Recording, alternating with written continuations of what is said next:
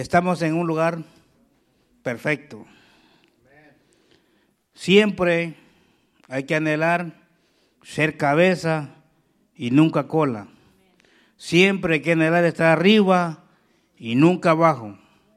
Siempre pide al Señor ser de bendición a donde quiera que vayamos y no de maldición. Que Él guíe nuestros pasos cuando salimos de nuestras casas y que Él los guíe cuando regresemos con bien con nuestra familia. ¿Cuánto le dan gloria a Dios? Y todo aquello que quiere ser, que son, eh, son cabeza, den un fuerte amén. ¿Cuánto quiere estar siempre arriba y nunca abajo? Ser de bendición donde vayamos. Hay que creer la palabra. Nosotros este, al pesar de que el Señor ya nos alcanzó, nos encontró y nos ha traído a su presencia con mano poderosa, somos criaturas suyas. Él todavía sigue buscando personas, ¿cuántos lo creen? Él todavía sigue buscando, quiere rescatar todavía.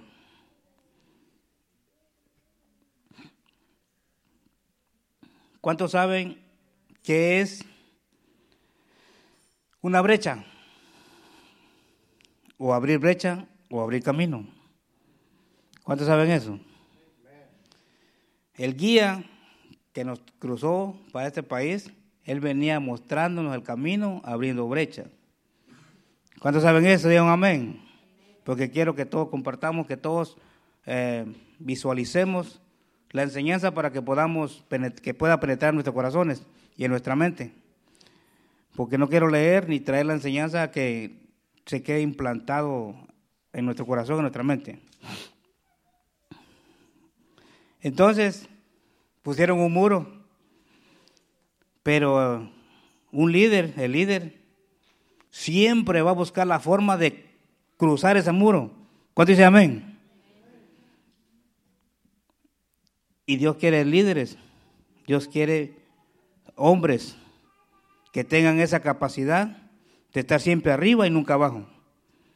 No importa lo que se ponga enfrente. De que cruzamos, cruzamos. ¿Cuánto dice amén? De que llegamos al cielo, vamos a llegar al cielo. ¿Cuándo da gloria a Dios? Porque al infierno nadie quiere ir. Pero Dios quiere que seamos más de lo que somos todavía, porque podemos dar más de lo que estamos dando. Amén. El título de la enseñanza es eh, la importancia de estar en una persona en la brecha. Esa es la importancia. Uno. Dios quiere uno de toda la familia en la brecha, por toda la familia. ¿Cuántos lo entienden? Cuando dice amén. Le voy a preguntar así porque para que yo quiero saber si están, están captando lo que quiero traer. Entonces, pasan muchas generaciones, padres no les enseñan a sus hijos lo que es el Evangelio, lo que es la salvación, que hay un cielo y un infierno.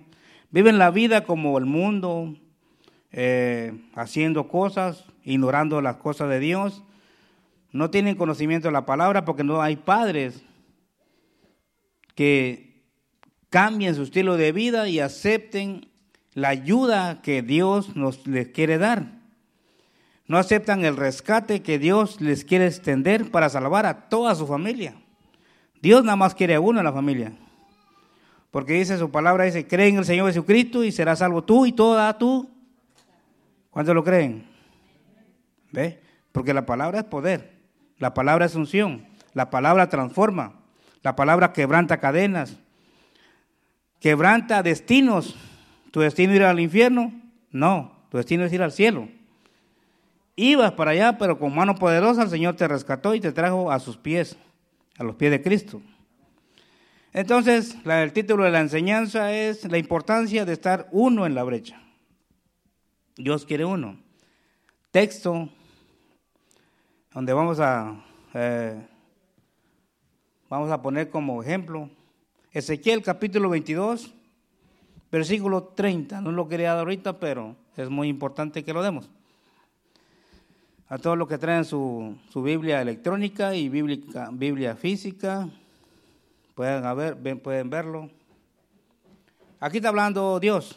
Es una enseñanza bien, leí lo de atrás y lo de enfrente.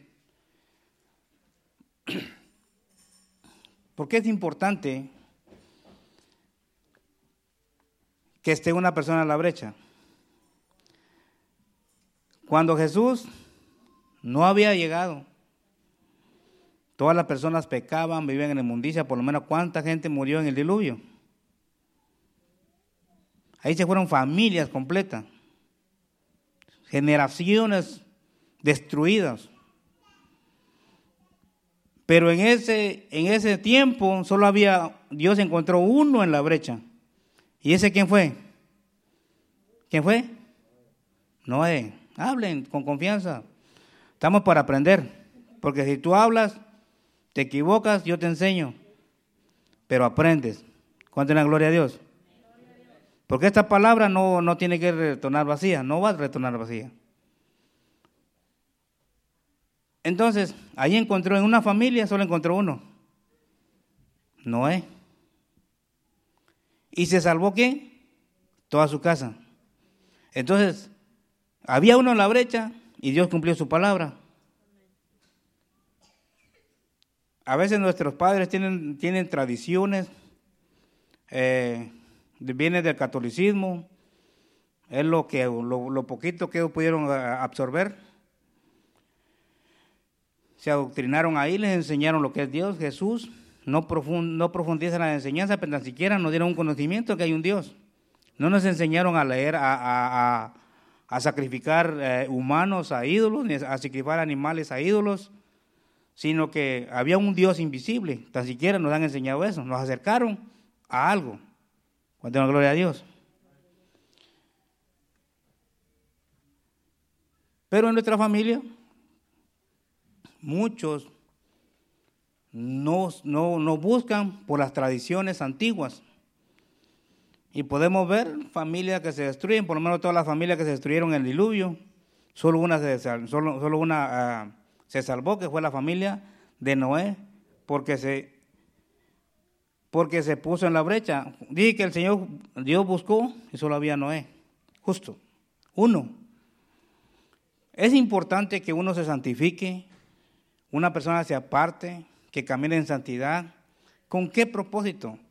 Para que tú demuestres que sí amas a toda la familia completa, padres, tíos, abuelos, hermanos, sobrinos. Es muy importante porque de ahí Dios te va a usar como un, como un Moisés que vas a, te va a usar el Señor para traer a toda tu familia a los pies de Cristo. Pero Dios quiere uno en la brecha. Mande una gloria a Dios. Son misterios escondidos, no escondidos, están ahí, solo que uno no las escudriña. Pero por misericordia el Señor nos tiene aquí para poder eh, enseñar lo que el Señor quiere enseñar a la iglesia.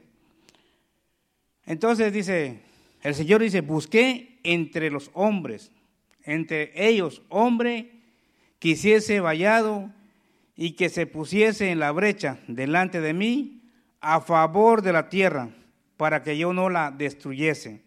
Y no, ¿qué dice? Y no lo hallé.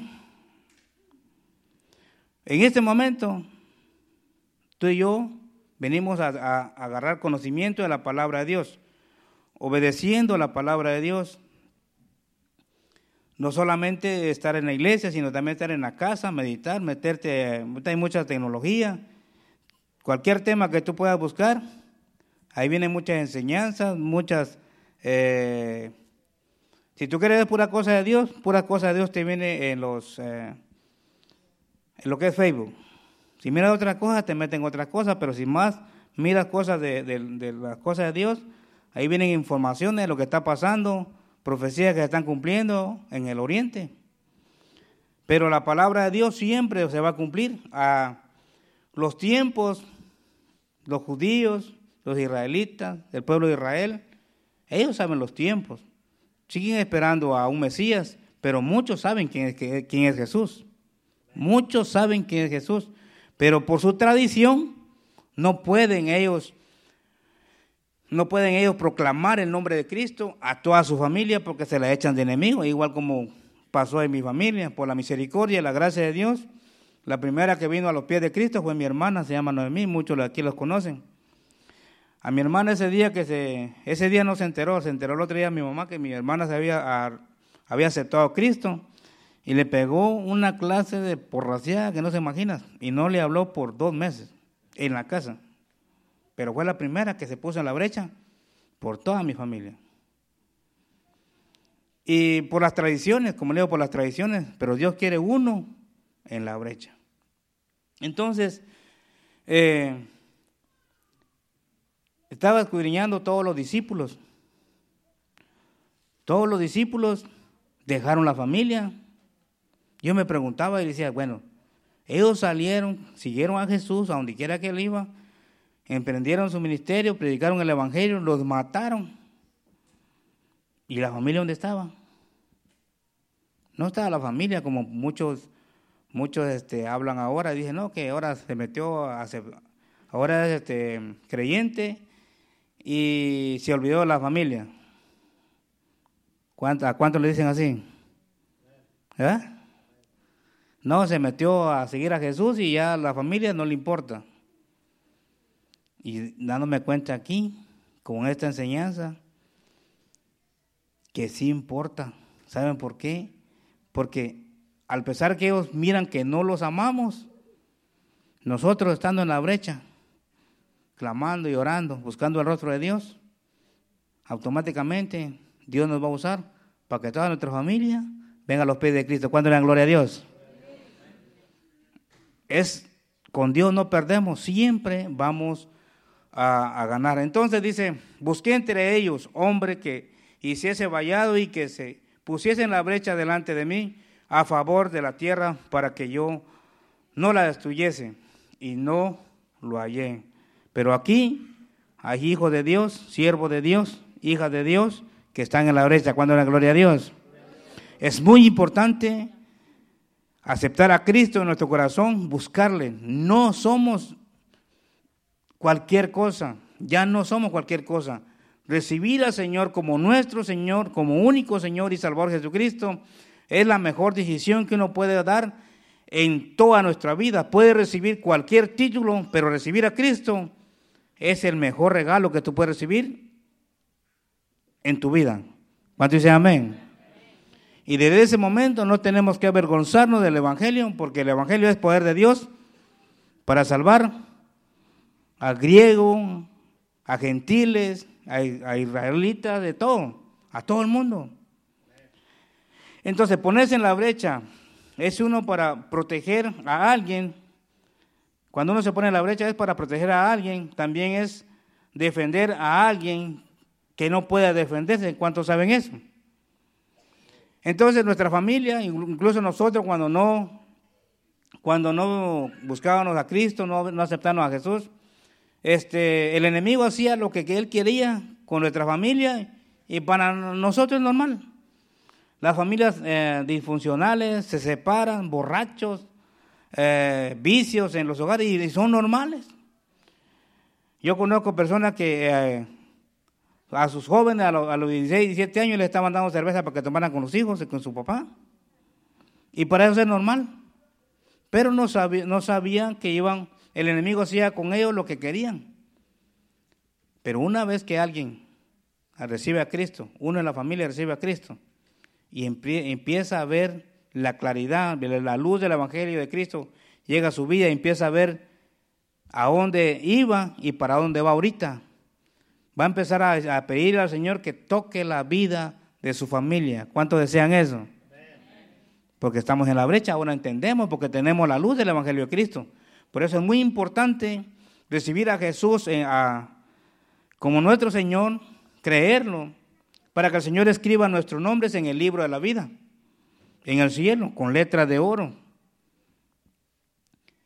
Y es muy importante recibir a Cristo, buscarlo siempre, siempre saber quién eres en Cristo Jesús, siempre saber a lo que Dios te ha llamado. Entonces el propósito de Dios es, eh, está buscando gente que se pongan en la brecha por toda su familia, uno en la brecha.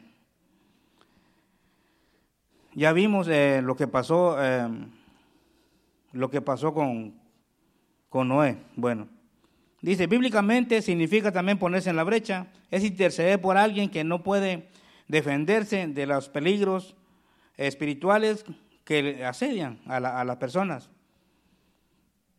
¿Cuánto creen que Dios nos ha dado el poder para destruir todo poder de las tinieblas? ¿Cuánto lo creen? Dice, la palabra de brecha significa ir al frente, abrir caminos, romper murallas, quebrantar cadenas, defender al débil,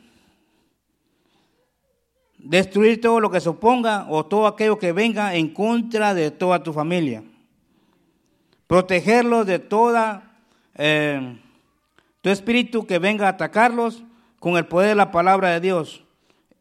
Uno en la brecha, cuando está uno en la brecha, el enemigo sabe que no puede pasar sobre ti. ¿Cuántos lo creen? Ahorita vamos a dar textos bíblicos. Ya el enemigo, ya el diablo, ya no te ve como tú te ves en el espejo. Ya el, ya el diablo te mira como lo que eres, un guerrero, un hijo de Dios. Ya miran el rostro de Cristo, ya miran la imagen de Jesús en tu vida.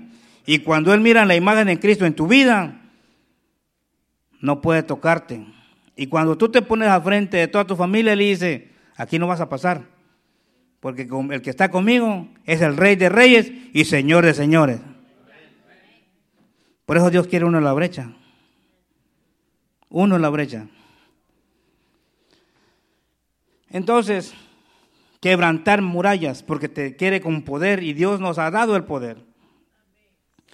Dios nos enseña a través de su palabra, dice, a través de su Santo Espíritu, eh, a través de su Santo Espíritu, que tenemos un enemigo que tiene el poder de engañar, no el poder de matarte directamente, no puede matarte directamente.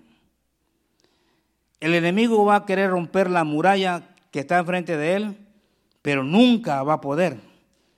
Por eso te tiene que engañar. Por eso te tiene que seducir.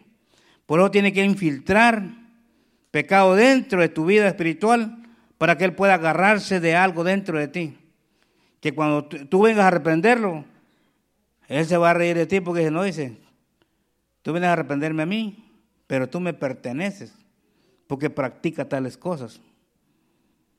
Pero cuando tú te humillas, pecas y te humillas y le pides al Señor perdón y le dices, Señor, he fallado, perdóname. Automáticamente el Señor te levanta, porque poderoso es Dios, aquel que resucitó a su Hijo desde entre los muertos y nos vino a dar vida y vida en abundancia. Amén. Él tiene el poder para hacerlo y Él nos perdona. El poder enemigo es mediante del engaño. Dice, para poder destruir tus vidas, tiene que engañarte primero. Y nosotros tenemos que ser sabios, tenemos que ser sobrios. Primera de Pedro, capítulo 5, versículo 8. Ahí nos dice que nos tenemos que poner en la brecha. Cuando nosotros fallamos, tú tienes que mirar espiritualmente primeramente antes de fallar, de pecar. Tienes que ver primeramente a quiénes vas a entregar en las manos del enemigo. Porque tú sin armas no vas a poder hacer nada. Es maravilloso cuando el matrimonio junto busca al Señor. Es de gloria. Por eso el diablo siempre quiere destruir los matrimonios entra por los matrimonios, destruye toda la familia, los hijos. Pero cuando uno de los dos busca, siempre la mujer o el esposo, el diablo no puede entrar. Pero qué hermoso es cuando los dos, hombro a hombro, buscan a Dios. No puede tocarlos. Y a Él sea la gloria y la honra por los siglos. Y soy testigo de eso. Dice, ponte en la brecha no dice ponte a la brecha, pero dice, sé sobrio y velad, ponte en la brecha.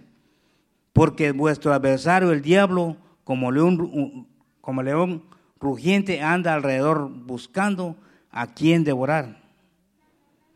Pero los que están parados en la brecha saben, saben perfectamente que el enemigo va a estar tirando siempre, pero tú tienes que estar al frente siempre con la, con la coraza de justicia, con la fe, el escudo de la fe que para todo dardo del diablo. ¿Cuánto dan gloria a Dios? Entonces, velad, ponte en la brecha. Uno quiero nada más, dice el Señor. Pero si son dos y toda la familia, más bendición todavía. Denle un aplauso al Padre, al Hijo, al Espíritu Santo.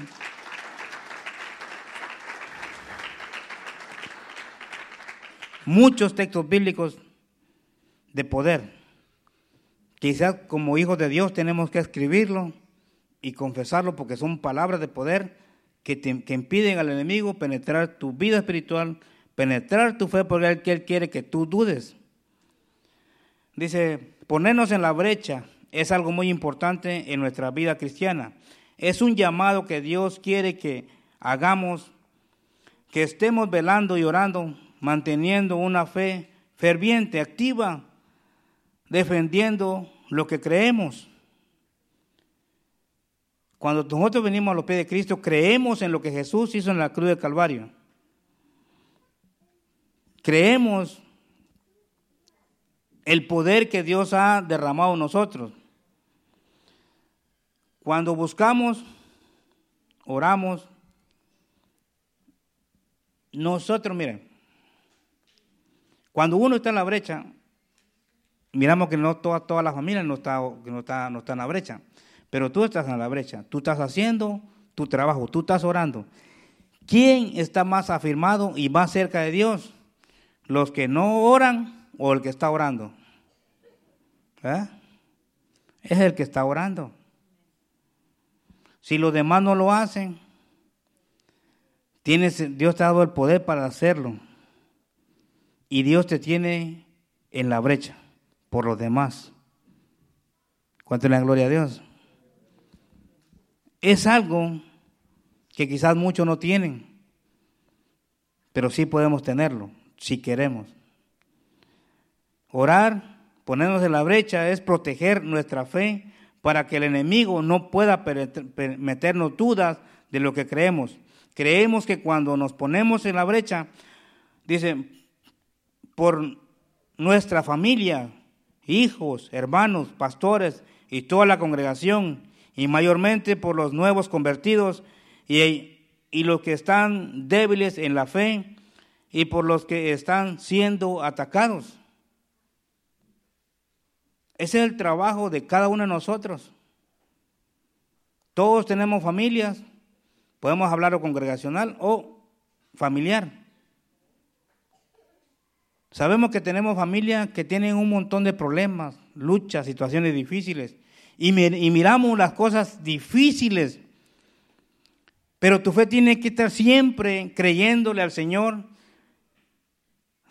Hay hermanos aquí, hay nuevos convertidos que están empezando. Necesita de alguien que esté orando por ellos. Que la congregación ore por los nuevos convertidos. Que la congregación ore por los que están débiles, los que están siendo atacados. Porque necesitan la ayuda. Se están hundiendo como Pedro. Quizás no pueden clamar, pero tú estás en la brecha y Dios te va a usar para sacarlos de donde están. ¿Cuánto es la gloria a Dios? Por eso es muy importante que nosotros estemos en la brecha y no desmayemos. Si debilitamos, yo sé que hay un hermano que está orando por mí. Bien. Ahora podemos decir, con permiso de todos, hay un grupo de oración que viene los sábados. Ve. Yo puedo decir, el sábado, ah, están los hermanitos orando allá, están en la brecha. ¿Ustedes creen que el amor del Espíritu Santo no está sobre ellos? Sí, está sobre ellos. ¿Saben por qué?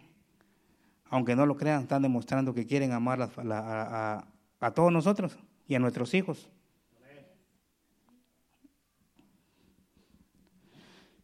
No es fácil, es difícil. Ellos también pueden hacer lo mismo que nosotros hacemos, pero ellos se disponen a venir. ¿Ve? Es uno en la brecha.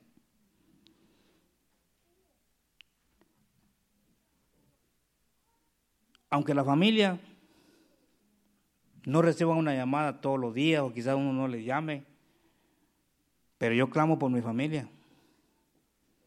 Yo creo, por, yo siempre le digo al Señor, ni uno se va para el infierno. Se me acaba de morir un hermano, pero yo creo que se va para el cielo. ¿Ve? Porque conocía la palabra de Dios. No quiero decir que él se fue para el infierno, porque él conocía la palabra de Dios y creo la palabra de Dios también yo. Creo su palabra y Dios nunca me falla. Él siempre ha sido fiel. Y sigo creyendo lo mismo. Entonces, cuando oramos por la familia, hijos, hermanos, pastores y toda la congregación, y mayormente por los nuevos convertidos y los que están débiles espirituales en la fe, y por los que están siendo atacados ese, con problemas físicos y espirituales, todos necesitamos que alguien nos ayude, alguien que esté en la brecha. ¿Cuántos esperan que ore? Levanten, sinceramente.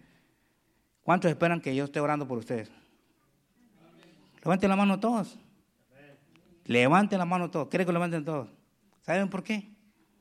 Porque eso a mí me hace responsable por usted.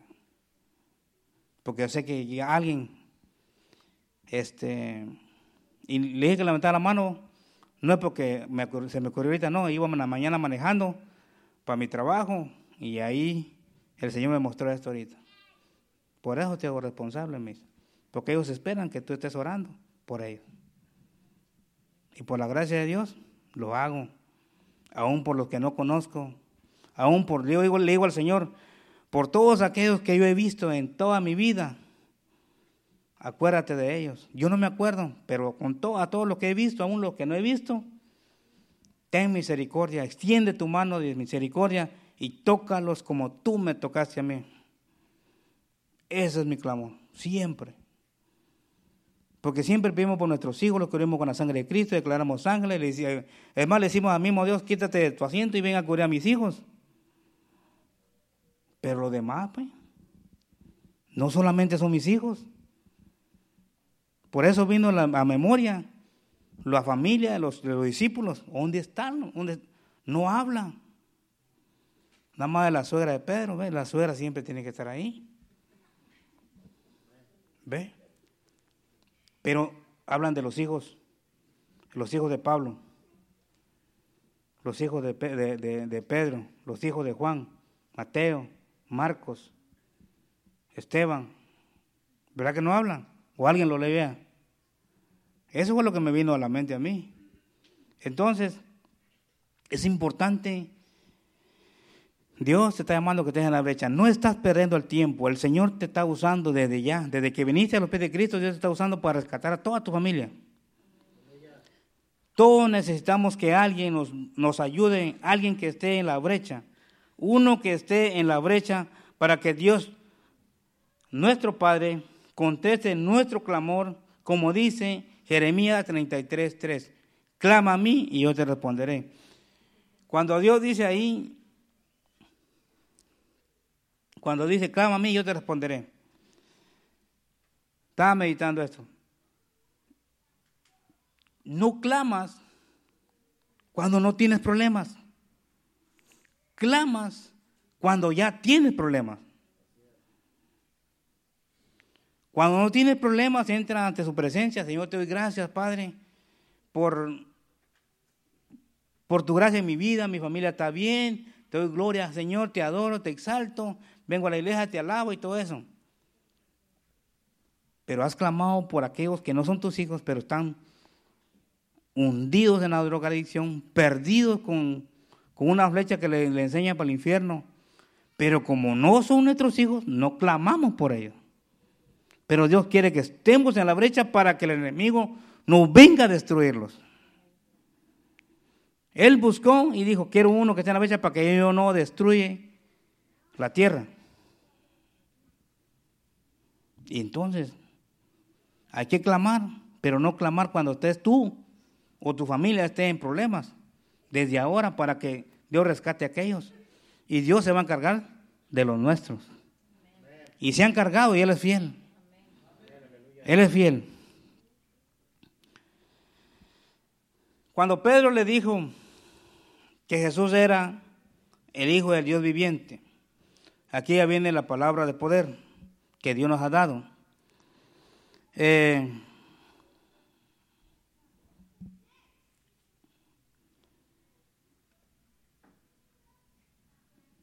Mateo capítulo 16. Dios nos ha dado poder y autoridad para que cuando oramos por cualquier necesidad, Dios lo hace realidad por lo que están, por los aquellos que están en la brecha. Dios hace los milagros, prodigios señales. Dios contesta tus peticiones, aunque tú sabes que estás mal, pero no la contesta por ti, la contesta por aquel que está en la brecha, por aquel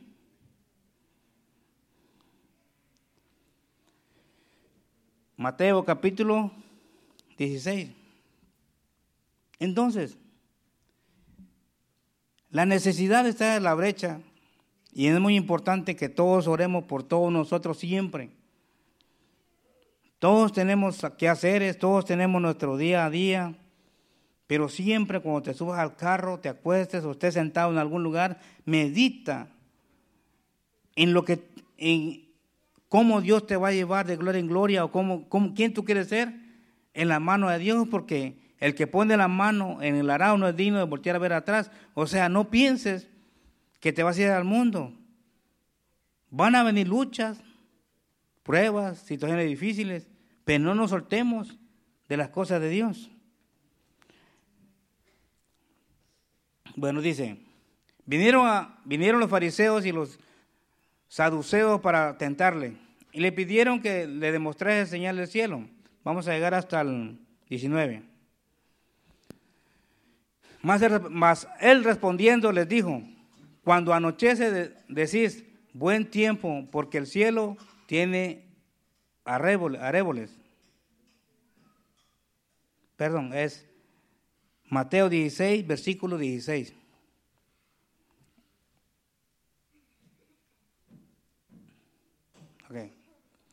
Y respondiendo Simón Pedro dijo, tú eres el Cristo, el Hijo del Dios viviente. 17.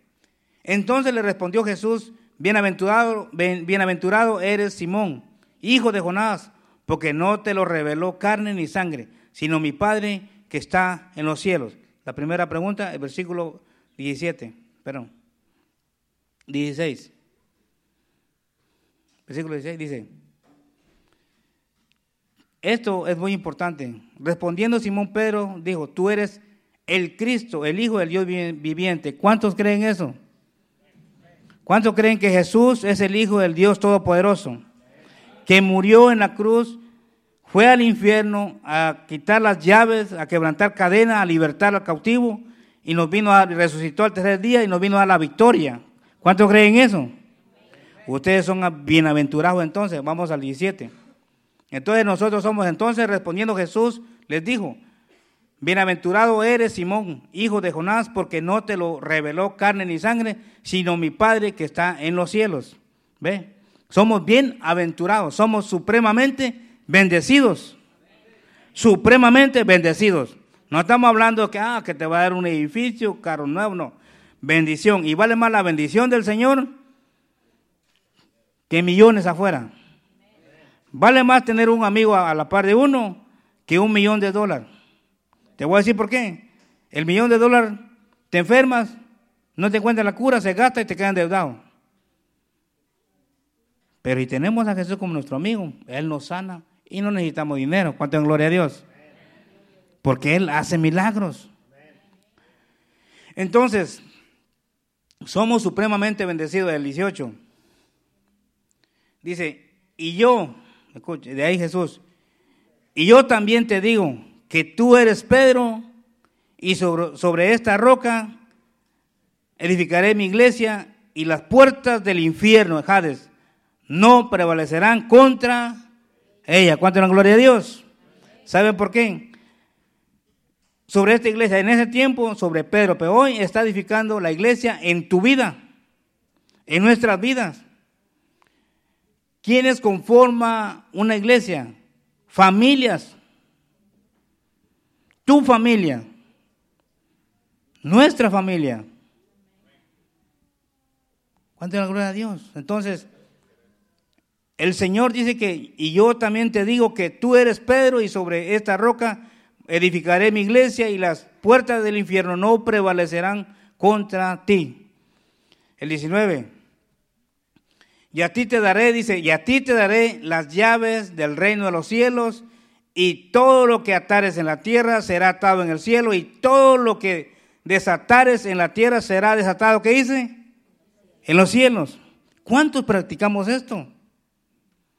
Todas las mañanas, cada día. Declaramos eso. Pero eso es lo que tenemos nosotros, tenemos poder y autoridad y a esto le tiene miedo al conocimiento que Dios pone en nuestra vida. A esto el diablo tiene miedo. Tú conoces esto, tú declaras esto, no toca a tu familia. Y si pasa algo, porque Dios lo permite, si no, no pasa nada. ¿Cuántos lo creen? Dios nos ha dado el poder de autoridad para cuando oremos por cualquier necesidad, Dios lo, haga realidad, por lo que están en la brecha. Dios hace milagros y prodigios y señales y lo sigue haciendo porque es un Dios vivo y eterno, fiel a sus promesas. El Señor no nos, no nos va a mandar, no nos va a poner al frente como estar en la brecha, al frente de la batalla, sin darnos una armadura, sin darnos la autoridad. ¿Cuánto creen que tiene esta autoridad? porque tenemos el poder de confesar la palabra de Dios. Todo lo que atemos aquí es atado en los cielos, porque Jesús dice todo lo que creen que es el Hijo de Dios. Nosotros. Así que esta palabra no solamente es para pastores, es para todo mundo, para todo. Eh, miren, vayamos a Isaías capítulo 61. Jesús, el profeta Isaías, el profeta Isaías y Jesús también proclamó este, este versículo. Isaías capítulo 61 del 1 al 3.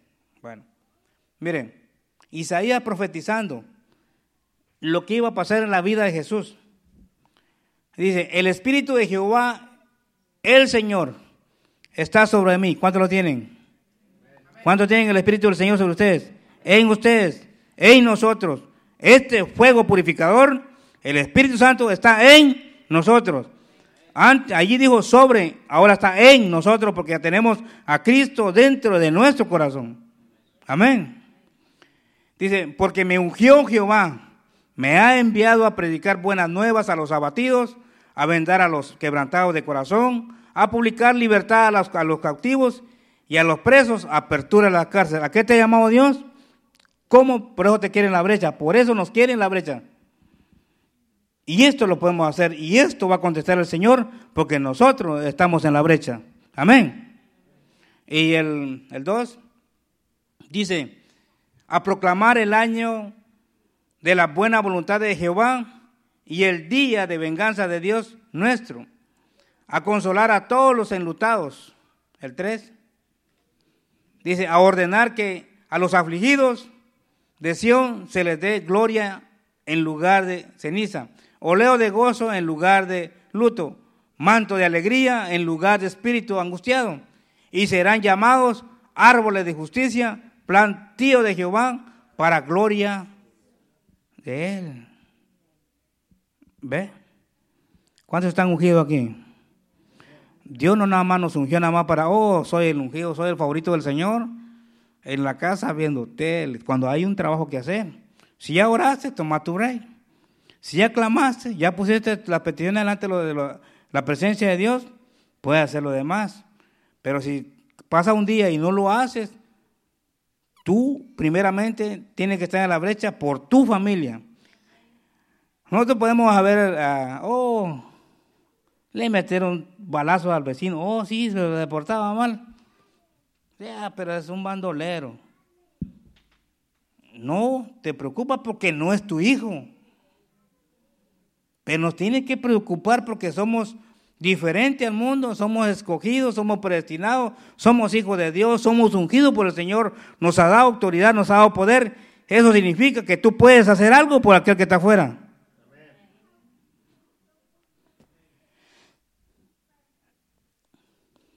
Entonces, tenemos que entender, porque no miramos las cosas físicamente, no lo, no lo creemos. Pero nuestra lucha no es contra carne ni sangre. Si alguien, se si alguien se levanta en contra de tu familia, tú vas con todo. Y me llevo de frente aunque sea familia, dice las personas. ¿Sí o no?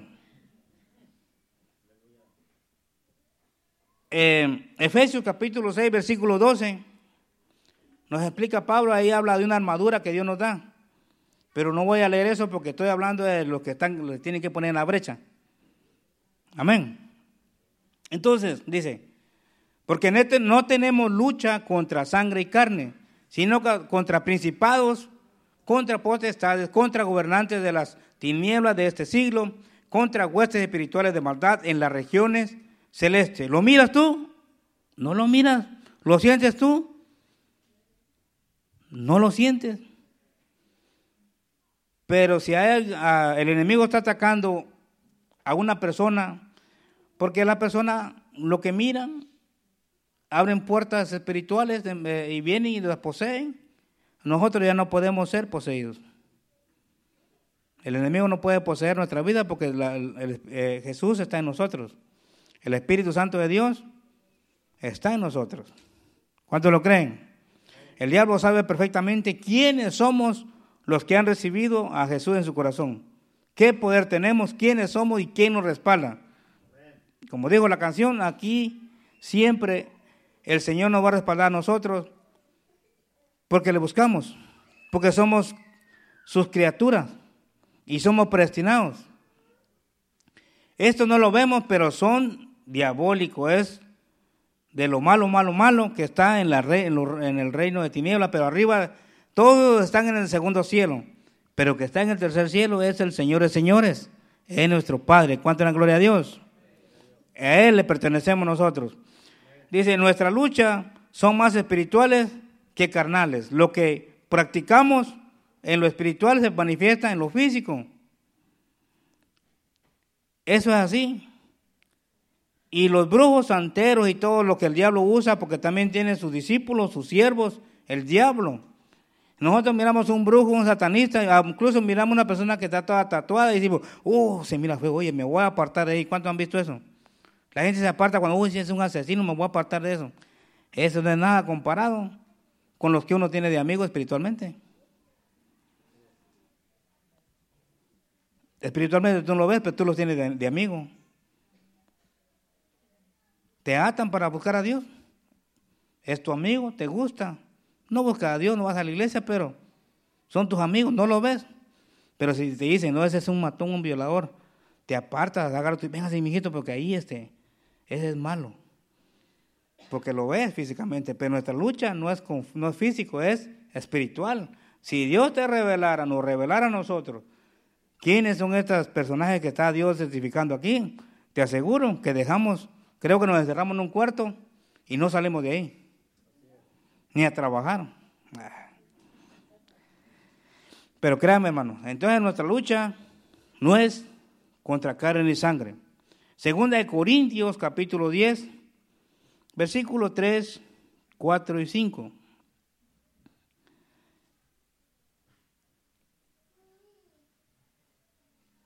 Dice, miren, este es nuestro diario vivir. Dice, pues aunque andamos en la carne, no militamos según la carne. O sea, aunque somos en, estamos en la vida carnal, no somos no tenemos que estar carnales, sino que tenemos que, dice, tenemos que militar según la carne. El 4 dice, porque las armas de nuestra milicia no son carnales, sino poderosas en Dios para la destrucción de fortaleza. El 5, miren, miren, miren, derribando, dice, argumento. ¿Cuántos saben qué es un argumento? ¿Eh? Lo que opinan los demás, pues. Ah, dice, no, sí. ¿Para qué vas a la iglesia?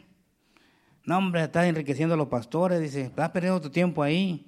Esa gente, esos, argumentos te van a llevar al infierno. ¿Sí me entiende? Pero dice, pero Dios son cosas que no ves, pero son demonios que quieren entrar a tu mente para traerte duda y sacarte de la cosa de Dios. Argumento es cuando vienen problemas a tu vida, eh, te dejó a la novia o problemas en los matrimonios ya quieren hacer pedazos del matrimonio. Son argumentos que tú tienes que parar. No lo ves, pero son potestades, son principados que están eh, queriendo infiltrar en tu vida para que tu matrimonio sea destruido y te aparte de los caminos de Dios. Nosotros podemos ver personas que antes eran un matrimonio que buscaba a Dios, el enemigo se envenetró, ahora están divorciados y los hijos por donde quiera y el enemigo ha hecho su trabajo. Pero el Señor siempre quiere que nosotros vayamos por los hijos pródigos. No son del diablo, son hijos pródigos. Están sellados por el Espíritu Santo. Entonces, derribando argumentos y toda altivez que se levante en contra del conocimiento de Dios y llevando cautivo todo pensamiento a la obediencia de Cristo. ¿Cuánto es la gloria a Dios? Que ahora en adelante no te dejes vencer, ahora ya sabes esto. Todo mal pensamiento llévalo a la obediencia de Cristo, bajo los pies de Cristo, bajo la planta de los pies de Jesús. Tenemos a Jesús y ya se está terminando el tiempo, pero Jesús es nuestro, intercedor. Él está a la diestra del Padre, intercediendo por nosotros. Tenemos al Espíritu Santo que está en la brecha. Bueno, Jesús está en la brecha por nosotros. Él ya hizo el trabajo, pagó el precio. Ahora está en la brecha hablando con el Padre por todos nosotros. También está el precioso Espíritu Santo que también intercede por nosotros. Romanos, a Romanos capítulo, bueno, vamos a, vamos a Romanos capítulo 8, versículo 26. Lo voy a leer corridito para que podamos entender que ellos están en la brecha por nosotros, por todos nosotros y por todo el mundo. Pero nosotros tenemos que estar en la brecha también, porque Dios anda buscando uno, uno que esté en la brecha. ¿Cuántos quieren estar en la brecha? ¿Cuántos quieren estar en la brecha? Esa es la, certeza. Dice, igual manera, de, y, de, igual manera ese, el Espíritu nos ayuda en nuestras debilidades, pues ¿qué hemos de pedir? Como conviene, no lo sabemos, pero el Espíritu, el Espíritu mismo intercede por nosotros, ¿con qué dice? Con gemidos indecibles. ¿Nos ama el Espíritu Santo? Nos ama. Por eso nosotros no tenemos que blasfemar en contra del Espíritu Santo. Tú blasfemas en contra del Espíritu Santo, tú hablas mal del Espíritu Santo. Y dice Pablo, ni oren ya por esa persona porque ya es condenada.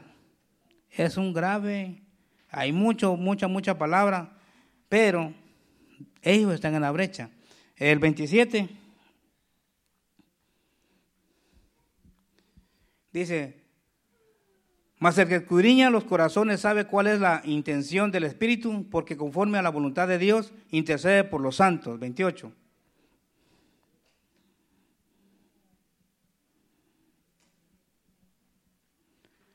Y sabemos que a los que aman a Dios todas las cosas les ayudan a bien. Esto es, a los que conforme a su, su propósito son llamados a estar en la brecha. 29. Vamos a llegar al 34.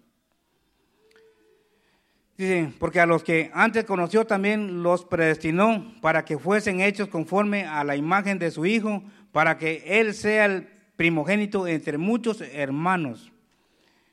Y a los que predestinó, a estos también llamó, y a los que llamó, a estos también justificó, y a los que justificó, a estos también glorificó. ¿Qué pues diremos a esto? Si Dios es por nosotros, ¿quién? Contra nosotros. El que no escatimó ni a su propio Hijo, sino que lo entregó por todos nosotros, lo puso en la brecha por todos nosotros, como no, ¿cómo no nos dará también con Él todas las cosas?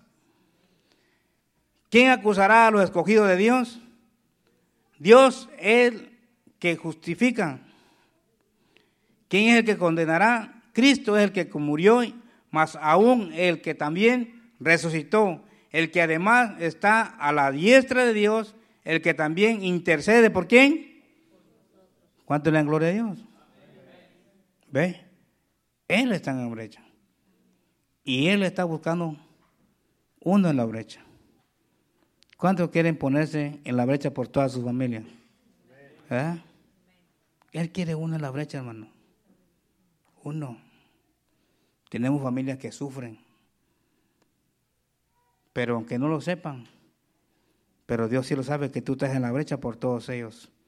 Aunque hablen de ti, tu compromiso es con Él, porque Él te llamó para que seas intercedor, estar en la brecha por aquellos que están débiles.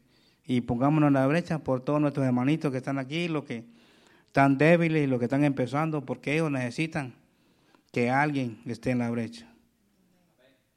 A Él sea la gloria y la honra, hermano. No hay otro camino más que amar, amarlo, buscarle. No permitas que el enemigo entre en tu corazón, que venga a dudar, a meter duda, porque él quiere destruir tu familia. Lo que tú hagas va a tener consecuencia a tu familia. Por eso tenemos que apartarnos del pecado. Ponernos de pie y este es mi mensaje y que el Señor le bendiga.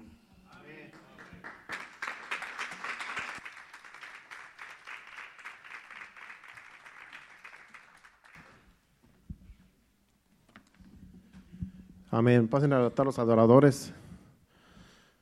Dios bendiga a Maren con el mensaje, ¿verdad? Mensaje evangelístico. Ponernos en la brecha, amén. Todos nos podemos poner en la brecha por los demás, porque en realidad la Biblia dice que demos de gracia lo que por gracia hemos recibido. Nada nos costó la salvación. Jesucristo murió por todos. Pero a lo mejor alguien estaba orando por nosotros. Mi hermana, la mayor, fue la primera que se convirtió a Cristo y también, como dice Marvin, también recibió rechazo de la familia en un principio. Nunca supió que le hayan golpeado como le pasó a la hermana de él, pero sí recibía rechazos de los familiares porque por causa de la religión. Ahora ella está en el Señor, ella ella mandó un mensaje de voz para toda la familia para que buscaran a Cristo cuando ella estaba bien enferma, cuando ella ya sabía que se iba a morir. Sabía que ella iba a seguir con el Señor ya y les mandó, nos mandó el último mensaje a todos para que buscáramos a Cristo, para que buscáramos al Señor. Ese fue su mensaje, el último de, de su vida. Y yo sé que está funcionando porque nuestros familiares están recibiendo a Cristo. Tarde o temprano Dios va a tratar con ellos. Ahorita tenemos un tío, hermano de mi papá, bien enfermo, que mm, un hermano me mandó unos audios, lo voy a escuchar, no sé cómo está su condición, pero ya nada más me quedan dos tíos, hermanos de mi papá, los otros tres ya, tres han muerto, mi papá y otros dos. Y él está en una condición bien crítica, está en un sanatorio, internado. Y cuando fui para México, fui a hablar con él Estuve platicando un rato con él y dijo, no, yo sé que él cree en Dios a su manera, con religión, pero hay que ponernos en la brecha por ellos, porque nosotros tenemos la verdad y podemos orar por ellos para que Dios los salve, que sea en el último instante. Así es que hay mucha necesidad, familiares, amigos que tenemos. Dios nos ha llamado para ponernos en la brecha, porque Dios está buscando quien se ponga en la brecha. Y como dice Mario en la enseñanza, aquí, aquí estamos nosotros. Dios nos ha llamado. Cuando tú oras por alguien, tú estás poniéndote en la brecha por esa persona. Dios te escogió para ponerte en la brecha por otras personas. Así es que hagamos el trabajo, hermanos. No es difícil, lo más difícil ya lo hizo Cristo en la cruz. Lo único que nos toca a nosotros es doblar rodilla y clamar. Pedirle a Dios. Es lo único que Dios nos pide. Que oremos, que clamemos para que Dios tenga misericordia de todos nuestros amigos y familiares y que el Señor se siga glorificando, salvando las almas. Inclinamos nuestro rostro y adoremos a Dios, dándole gracias a Dios. Gracias, Señor, por tu palabra. Gracias por el mensaje, Señor. Que siga, Señor amado, redarguyéndonos, Padre Santo. ¿A qué nos has llamado, Señor? A tu evangelio, Señor, para ponernos en la brecha por otro, Señor. Gracias, Señor, porque nos has escogido, Señor, para estos tiempos, Señor. Y aquí estamos, Señor. Te pedimos que nos ayudes, que nos fortalezcas, que día con día, Padre Santo, tu Santo Espíritu nos motive, Señor, a orar, a ponernos en la brecha por otros que a lo mejor no pueden por, porque son débiles, Señor. Ayúdanos, te lo pedimos en el nombre de Jesús. Ahora te adoramos, Señor amado, y recibe la adoración de tu pueblo. Adoremos al Señor con este canto, todos juntos, unánimes. Gracias, Señor.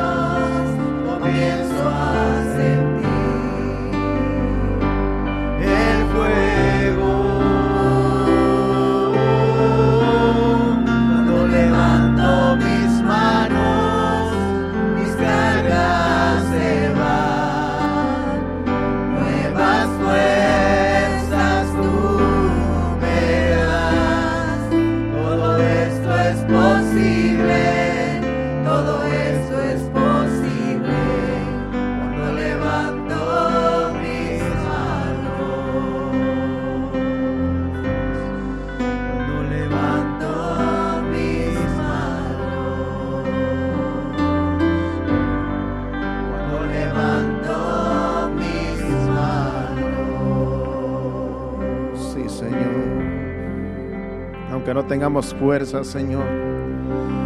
Porque nuestras fuerzas vienen de ti, Señor. A veces el trabajo, el cansancio, Señor amado, nos agobia. Pero tú nos das las fuerzas y fuerzas como las del búfalo, Señor. En ti confiamos, Señor. Y no desmayamos, Señor. Porque sabemos, Señor, que tú eres, Señor amado, quien nos fortalece, quien fortalece nuestras manos, Señor amado. Nuestras rodillas que a veces se quieren paralizar, Señor Tú nos las fortaleces, Señor. Gracias te damos. Gracias por tu Santo Espíritu. Gracias por tu palabra, Señor. Ayúdanos cada día, Padre, a perseverar hasta que tú vengas, Señor amado. Porque hay mucho trabajo, la misa es mucha, los obreros son pocos, Señor. Y aquí nos tienes, Señor amado, con un propósito muy grande, Señor amado. Y gracias, Padre, gracias porque nos has escogido. Nos vamos a despedirnos de tu presencia, pero sí de este lugar, Señor. Te pedimos que nos lleves con bien. Guarda nuestros vehículos, Señor, saliendo de este lugar, Padre, que podamos llegar a nuestros hogares sanos y salvos, Padre Santo, y que podamos, Señor, despertar el, día de mañana fortalecidos con el poder de tu gracia. Que en esta noche, Padre Santo, podamos descansar en tu presencia, Señor amado, porque en tu presencia, Señor, hay descanso, hay plenitud de gozo. Gracias te damos en el nombre de Jesús. En tus manos nos ponemos. Amén y amén. Dios les bendiga. Estamos despedidos aquí. Domingo a las 5 de la tarde. No falte, llegue temprano para hacer recibir toda la bendición que Dios tiene para nosotros. Dios los bendiga y hacia adelante. Amén. Amén.